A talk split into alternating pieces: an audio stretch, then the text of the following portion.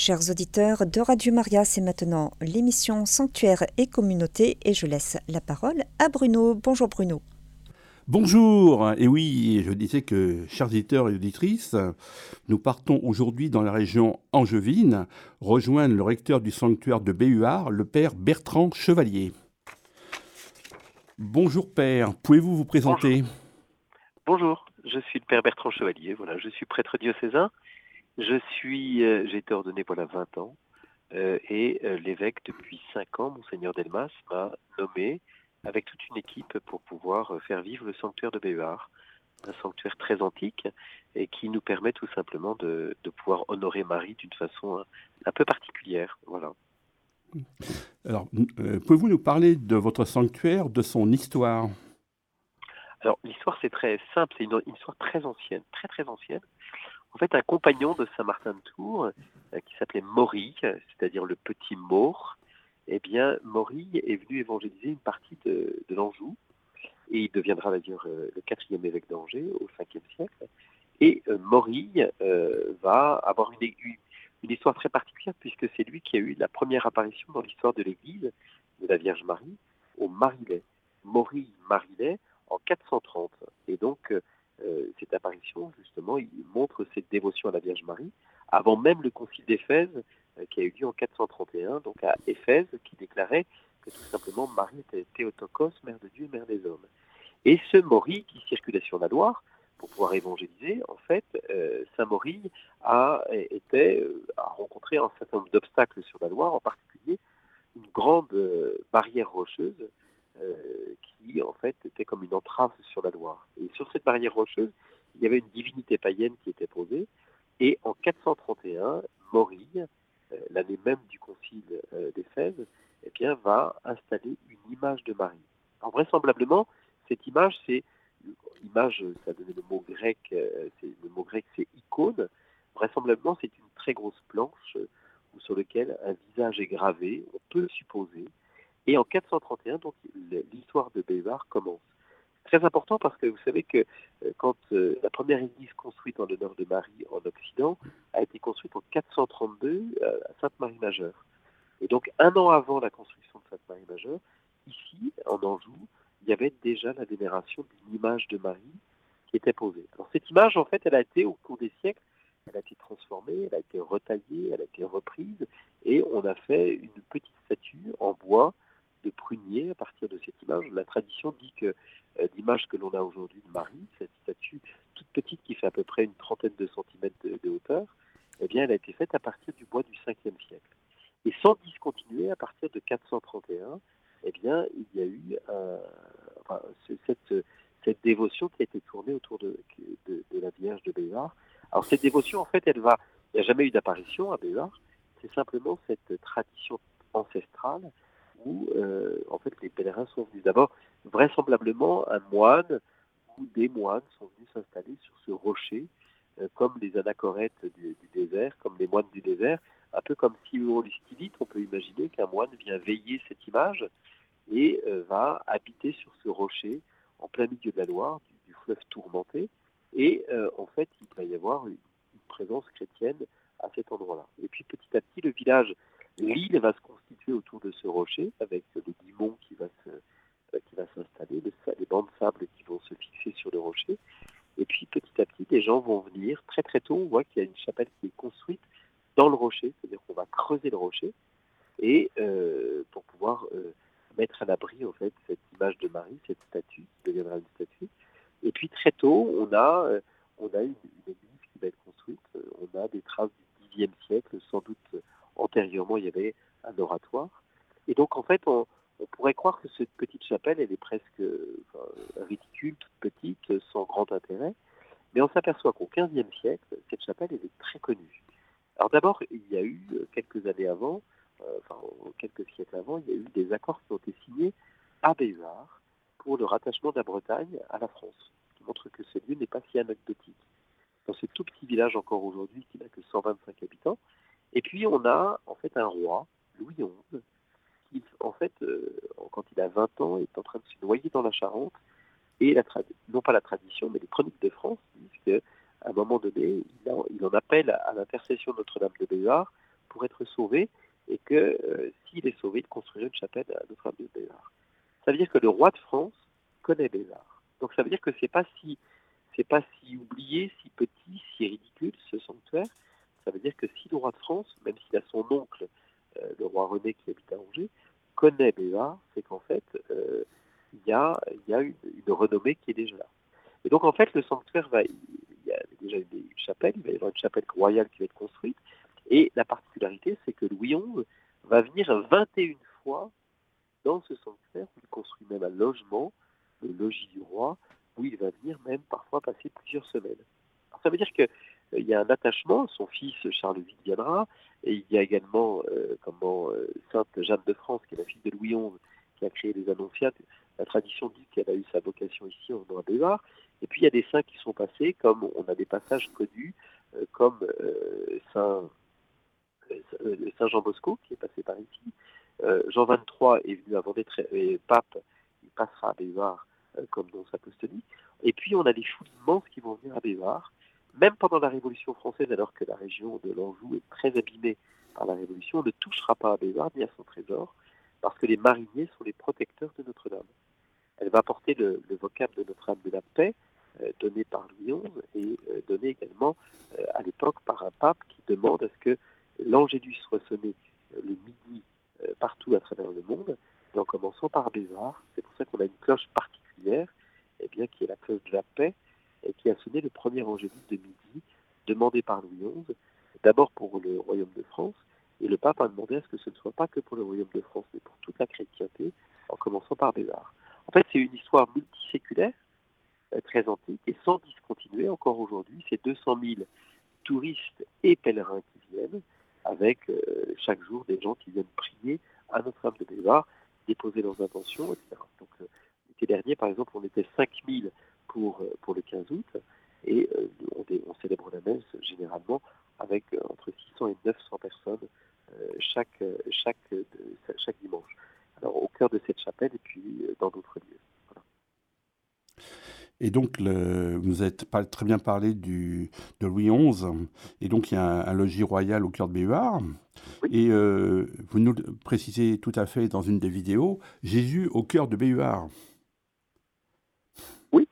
Oui. Euh, alors, sais pas, redites-moi, vous m'avez dit Oui, Jésus au cœur de Béhuard. Vous avez une très belle vidéo où vous, expliquez bien euh, dans Béhuard la présence de Jésus, il y a le, il y a le tabernacle. C'est-à-dire qu'en fait, on a un tabernacle qui aujourd'hui est placé dans l'endroit où euh, c'est très important. C'est-à-dire que Marie, euh, en fait, n'est pas une déesse. Quand Maury a remplacé, a viré en quelque sorte euh, le, cette, divinité, il y a placé l'image de Marie. Mais il faut toujours, Marie n'est pas Dieu. Et donc c'est pour ça qu'on y dépose une image et non pas une statue.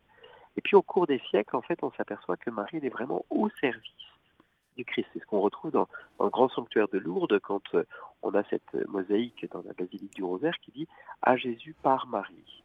Voilà quelque chose qui est important. Et par exemple, la statue de Notre-Dame de Bézard, euh, elle, représente ce qu'on appelle le trône de la sagesse. Marie est comme un siège sur lequel le Christ repose.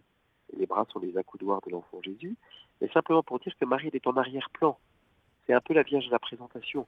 Et elle présente qui? Elle présente son fils. C'est pour ça que l'emplacement antique où était la Vierge jusqu'au XIXe siècle est devenu l'emplacement du tabernacle. On a mis un, tabernacle du XVe siècle là-bas pour que, en fait, pour dire qu'en fait, Marie, elle est au service de Jésus. Elle nous amène à Jésus.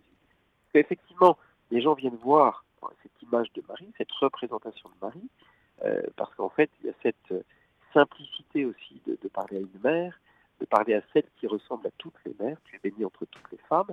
Et en fait, pourquoi est-ce qu'on va vers Marie? Pour qu'elle intercède pour nous. Vous savez, vous avez des, euh, il y a des icônes qu'on appelle des déisis, des supplications. Aujourd'hui, dans l'évangile d'aujourd'hui, on parlait de la miséricorde.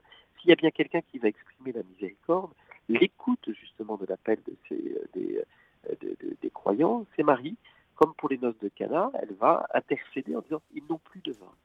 Et donc en fait, Marie, euh, celui qui est mis en avant en fait dans la chapelle de Béva, c'est d'abord le Christ. C'est pour ça qu'il y, a un autel qui est, euh, qui, est posé au cœur de la chapelle. Au-dessus de cet autel, vous avez une croix et surtout vous avez euh, le tabernacle, le lieu, la tente de la rencontre, parce que quelle est la rencontre que l'on fait quand on pousse la porte du sanctuaire? C'est pas la rencontre de Marie, c'est d'abord eh bien la rencontre du Et Marie permet, en quelque sorte, elle est l'antichambre qui nous conduit à Jésus. Elle est l'ambassadrice qui, est venue pour nous apporter Jésus. Et donc, ce qui est très important, c'est qu'on on remet. Voilà quelques années, le tabernacle avait été relégué dans une chapelle latérale, un peu dans le fond de la chapelle, en disant mais les gens viennent prier Marie. Et en fait, les évêques de l'Ouest en étaient même étonnés et puis émus. Et en fait, on dit mais non, c'est pas juste et ça n'est pas ajusté. Et donc, on a remis le Christ au cœur de la chapelle pour pouvoir dire, et, non pas à l'ombre de Marie, pour dire que Marie, elle est la servante du Seigneur. Elle est la servante de son Fils.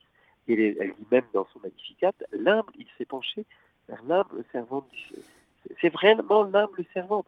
Et donc, elle est au service de celui qui doit rayonner dans le sanctuaire, et qui est le roc sur lequel on s'appuie, qui est l'autel.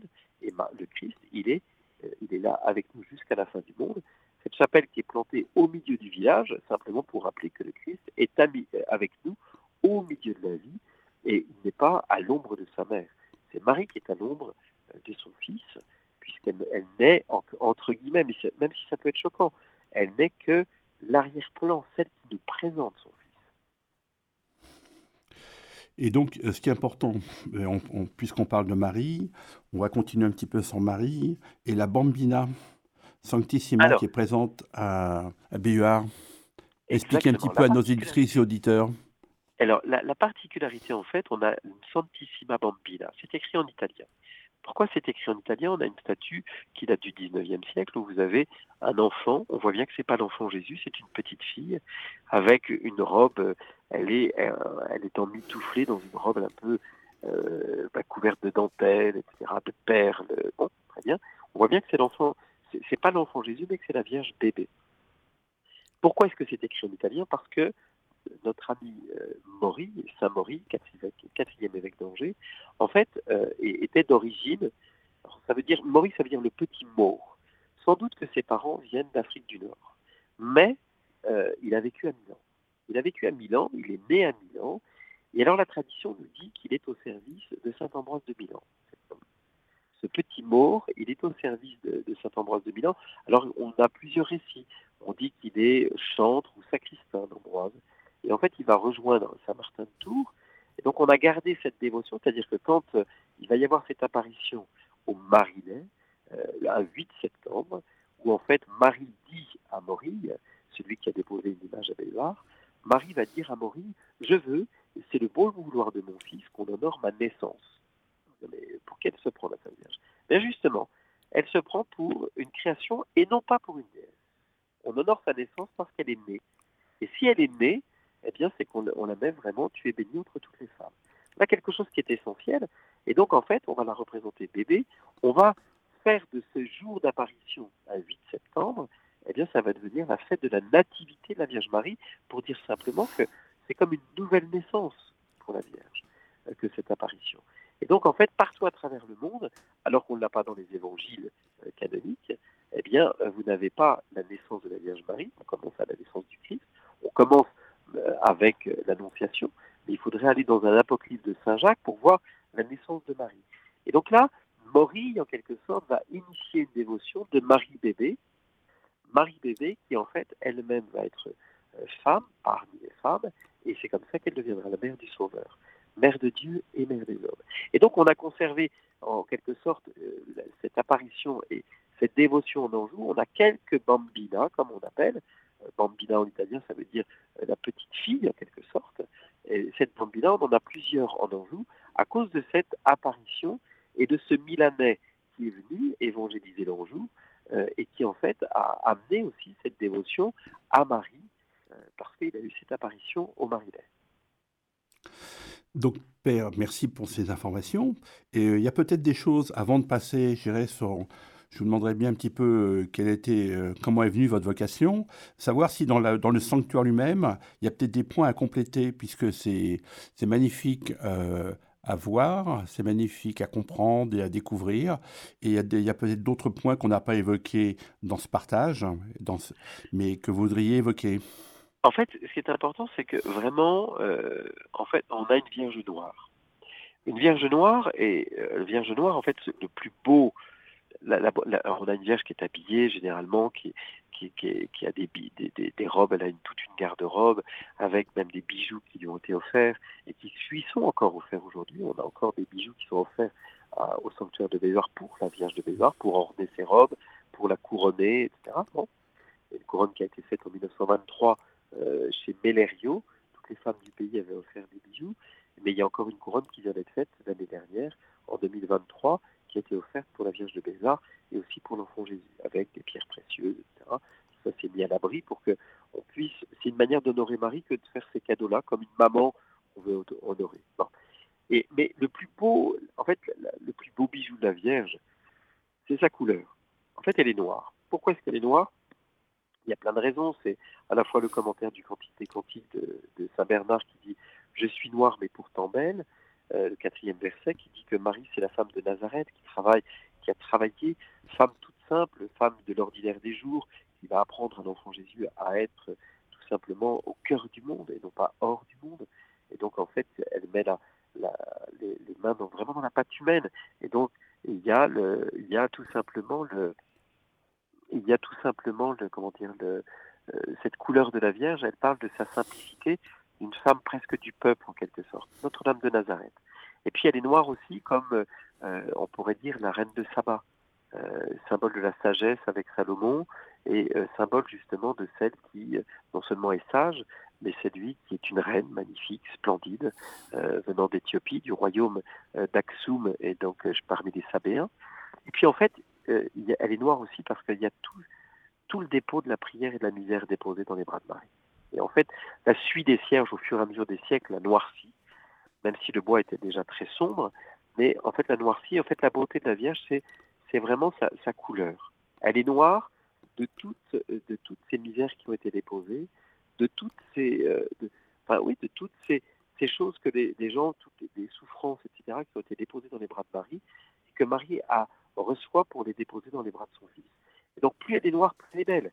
Plus on a la, simplicité de déposer justement ce qui, euh, termine nos vies, ce qui en fait assombrit notre existence, eh bien, tout ça va permettre à la Vierge de pouvoir découvrir, enfin, nous montrer juste simplement qu'elle est notre mère parce qu'elle accueille notre prière.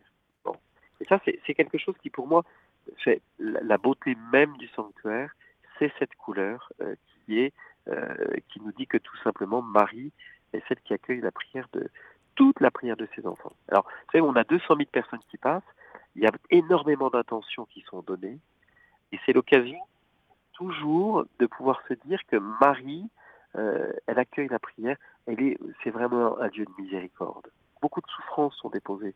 Beaucoup de les gens s'y viennent vraiment par milliers, alors qu'on est dans un endroit perdu, dans un tout petit village, au cœur de la loi. Même si on est dans un très bel endroit, pourquoi ils viennent là? C'est parce que Marie elle entend la prière. Il y a une représentation de Marie, mais une représentation qui nous dit que vraiment elle, accueille la prière de tous ceux qui passent ici. C'est pour ça que cette couleur, n'est pas anecdotique. Cette couleur, euh, elle est là pour dire que c'est une vierge qui, vraiment qui, comme si elle absorbait eh tout ce qui avait été, tout ce qui a été déposé depuis des siècles. Et donc, pour tout à fait pour euh, compléter ce que vous venez de partager, euh, Père, donc vous avez fait avec un couple un bel engagement depuis trois ans, c'est remettre en, forme, redévelopper les sanctuaires et également restaurer et rénover la maison de Cézanne pour accueillir, permettre de personnes de séjourner. Donc, euh, Pouvez-vous nous parler un petit peu des comment s'est déroulée la restauration et puis la, remise en forme? Parce que maintenant, on le voit bien, vous pouvez accueillir du monde. Pour Alors, en fait ça, fait, ça fait cinq ans qu'on y travaille. Donc, pendant trois ans, la famille Caron a, accompagné. En fait, l'évêque nous a confié ce sanctuaire qui était un peu endormi, bel endormi sur la Loire, où en fait, euh, beaucoup de gens venaient pour des dévotions personnelles. Mais en fait, on voit bien que oh, depuis une quarantaine d'années, le sanctuaire avait pris un peu de, avait vieilli. La maison diocésaine était devenue salubre, une grande maison construite. En fait, elle a été construite pour faire un orphelinat. Après la guerre de 14-18, et cet orphelinat, euh, en fait, est devenu, au fur et à mesure des années, est devenu un foyer de logement pour les prêtres âgés. Et puis le bâtiment n'a pas été entretenu, on avait d'autres priorités, et le bâtiment a failli être fermé euh, pour fermer et vendu cette grande maison qui marque le, paysage de la Loire. Et, en fait, tout ça, ça a failli être bazardé en quelque sorte. Pour dire, ben voilà, l'histoire de Bévar est presque s'achever, même le sanctuaire lui-même, on, le sait. Enfin, L'évêque a dit ben, il faut faire quelque chose, donc il, m'a appelé avec un couple et puis d'autres bénévoles pour dire ben, voilà, il faut, il faut réveiller ce lieu qui est un lieu essentiel, un lieu de, de passage, un lieu de dévotion, et, et il faut. Voilà. Et donc en fait, euh, ben, il fallait énormément d'argent. L'évêque a donné, euh, nous a fait la grâce de pouvoir dire ben, le diocèse va miser sur le sanctuaire et donc euh, a déposé un million d'euros sur la table en disant ben, il va falloir, nous on apporte le début, il va falloir trouver le reste. Donc on a restauré avec toute une équipe. On a travaillé très sérieusement puisqu'on est dans un lieu qui est classé UNESCO, qui est classé village de charme, qui est classé Natura 2000, qui après ces zones inondables, en fait, il faut aussi que ce soit un lieu qui soit ERP, c'est-à-dire pour accueillir du public, pour accueillir des personnes handicapées, etc. Donc on avait vraiment toutes les contraintes possibles et imaginables avec, euh, avec des coûts euh, très importants. les travaux, en fait, ont coûté 2 400 000 euros, sans emprunt et sans subvention, simplement parce que les, les, gens ont été très généreux et ont permis tout simplement de pouvoir financer la totalité des travaux. Alors aujourd'hui, on, a terminé la construction, la, la rénovation complète du bâtiment, d'une ferme qui était écroulée pour avoir un magasin avec des produits monastiques, pour accueillir aussi une communauté religieuse qui doit venir euh, dans, les mois qui viennent. Et puis, on est en train de refaire, on n'a pas encore terminé, on est en train de refaire actuellement tous les jardins euh, pour pouvoir euh, tout simplement accueillir. Donc, la maison accueille, on peut accueillir une soixantaine de personnes. On a fait de cette maison vraiment un lieu qui soit la maison commune, c'est-à-dire n'importe qui peut venir, se poser, faire une retraite soit individuelle, soit en équipe, soit en groupe, soit, enfin, quelle que soit la maison. Euh, en fait, on a fait travailler dans cette maison. J'ai, eu l'occasion de travailler euh, quand j'étais étudiant à Rome en art sacré de travailler chez les sœurs de Mère Teresa. Et euh, Mère Teresa disait que les pauvres ont droit à l'excellence. Donc, on a fait travailler des artistes avec des artistes qui ont une certaine renommée, qui ont travaillé dans la maison, dans chaque chambre, dans l'oratoire de la maison. Tout a été renouvelé pour faire de cette maison une très belle maison. On est dans un cadre magnifique et en quelque sorte qui pour nous est un, gage euh, de pouvoir euh, faire quelque chose de très bon. On n'a pas le droit de faire, on n'a pas le droit à la médiocrité en quelque sorte. Et, quand vous rentrez dans la maison diocésaine, vous avez un Christ au-dessus du Christ qui est marqué Je t'attendais. Et dans la salle à manger, euh, une grande pendule de, de clocher qui est arrêtée et où c'est marqué Ici la charité n'a pas d'heure. Fait, on a écrit sur les murs et pour dire, comme disait Pilate lui-même, ce qui est écrit est écrit. On ne peut pas l'effacer.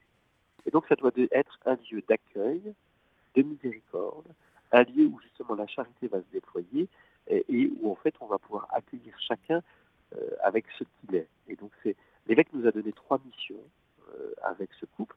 Et il y a un nouveau couple qui est arrivé, avec, euh, qui a remplacé les carons, pour pouvoir continuer cette mission avec beaucoup de, de bénévoles, puisqu'on a 90 bénévoles qui, qui nous aident dans cette aventure à vivre le sanctuaire et la maison. Et donc l'évêque nous a demandé La première chose, c'est de faire rayonner le sanctuaire. Être au cœur de la loi, au cœur du diocèse, eh bien, d'être comme un phare, un repère pour les gens, donc faire rayonner et que ce, sanctuaire puisse euh, retrouver sa juste place euh, pour, euh, pour les fidèles et un lieu vraiment qui touche les cœurs, les âmes et les esprits. La deuxième chose que l'évêque nous a demandé, c'est que les touristes deviennent des pèlerins, c'est-à-dire aller rencontrer les gens, leur permettre de faire une rencontre, rencontre avec Marie, rencontre avec le Christ, et donc d'être un lieu d'évangélisation. Un lieu justement pas simplement patrimonial, classé UNESCO, au-delà de ça, eh bien dans cette chapelle magnifique, de pouvoir faire de ce lieu, de tout cet espace qui nous est confié, la maison diocésaine, etc., de faire de cet espace un lieu qui peut toucher les cœurs. Et la troisième chose, qui est une, vraie aventure, euh, c'est que l'évêque nous a donné, c'est d'être un laboratoire. L'évêque nous a dit, je veux, dans les paroisses aujourd'hui françaises, on voit bien, particulièrement au milieu rural, on voit bien qu'on est à bout de souffle, que les prêtres ont de plus en plus euh, d'églises, de, territoires qui s'élargissent. Et donc l'évêque, euh, en, me confiant ce lieu en tant que jeune prêtre, en disant, ben, je m'engage et, et, en même temps inventer quelque chose. Alors inventer, attention, on ne part pas dans tous les sens, on est toujours sous la, houlette de, notre évêque. Et donc, en fait, de, pouvoir simplement euh, trouver une modélisation un peu différente. C'est pour ça qu'il y a une famille, euh, un jeune professionnel, deux étudiants, dans l'avenir des religieuses, un prêtre. C'est-à-dire vous avez tous les états de vie. Alors tout n'est pas mélangé, chacun a son espace propre, sa vie particulière, mais par contre chacun va trouver sa place de mission à l'intérieur du sanctuaire. Après, à nous de pouvoir aussi proposer des retraites, un certain nombre de choses pour pouvoir rejoindre les gens et leur permettre aussi de découvrir la vie chrétienne et se nourrir vraiment de la vie chrétienne. Là, il y a quelque chose de fondamental. Et donc d'avoir un peu de l'audace, être capable d'inventer, être capable de pouvoir euh, sortir des sentiers battus et proposer en quelque sorte euh, avoir justement cette créativité possible. C'est ça un petit peu le laboratoire. C'est, en quelque sorte non pas de tester, parce qu'on teste pas les gens, mais de pouvoir simplement euh, oser eh bien, des choses qui peuvent être différentes dans, dans la manière de vivre, dans la manière, par exemple le dimanche, le dimanche, on a trois messes. Une messe tous les dimanches matin à 8 heures, et célébrer à la bougie, un peu dans l'intimité du sanctuaire. On pourrait dire, bon, il ne doit pas y avoir grand monde à 8 heures. Eh ben, en fait, on a de plus en plus de monde, alors ça reste euh, modeste, mais on peut être 80, euh, 100 pour le dimanche matin dans un tout petit village. Après, on a une messe à 10h30 qui est vraiment une messe familiale où tout le monde, avec une liturgie qui, là aussi, doit être carrée. On n'est pas hors de l'église, bien entendu. Et donc, une grande liturgie euh, où, en fait, un dimanche en hiver, on est 400 on est obligé d'aller dans un autre village tellement il y a de monde. Et puis l'été, en fait, on a une grande explanade pour célébrer la messe on peut être entre 600 et 900 l'été pour la messe de, 10h30. Et puis le soir, on a une messe à 17h30 qui permet là aussi de, pouvoir se mettre au service de ceux qui sont un peu en retard euh, dans leur dimanche et ou qui veulent vivre une messe aussi avec beaucoup de simplicité, mais tout en gardant cette beauté originelle. Donc euh, en fait, on est au service, mais il faut, euh, il faut de la créativité.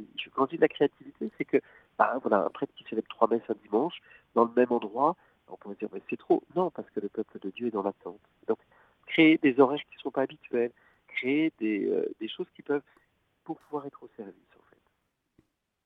Donc, pour, euh, pour compléter ce que vous venez de dire, pouvez-vous, s'il vous plaît, nous citer votre site internet pour que les personnes qui seraient intéressées ou en discernement pour euh, venir vous rejoindre pour différentes raisons puissent être informées? Comment doit-elle doit s'y prendre? Alors, on n'est pas très très, on n'est pas très très bon. C'est très simple.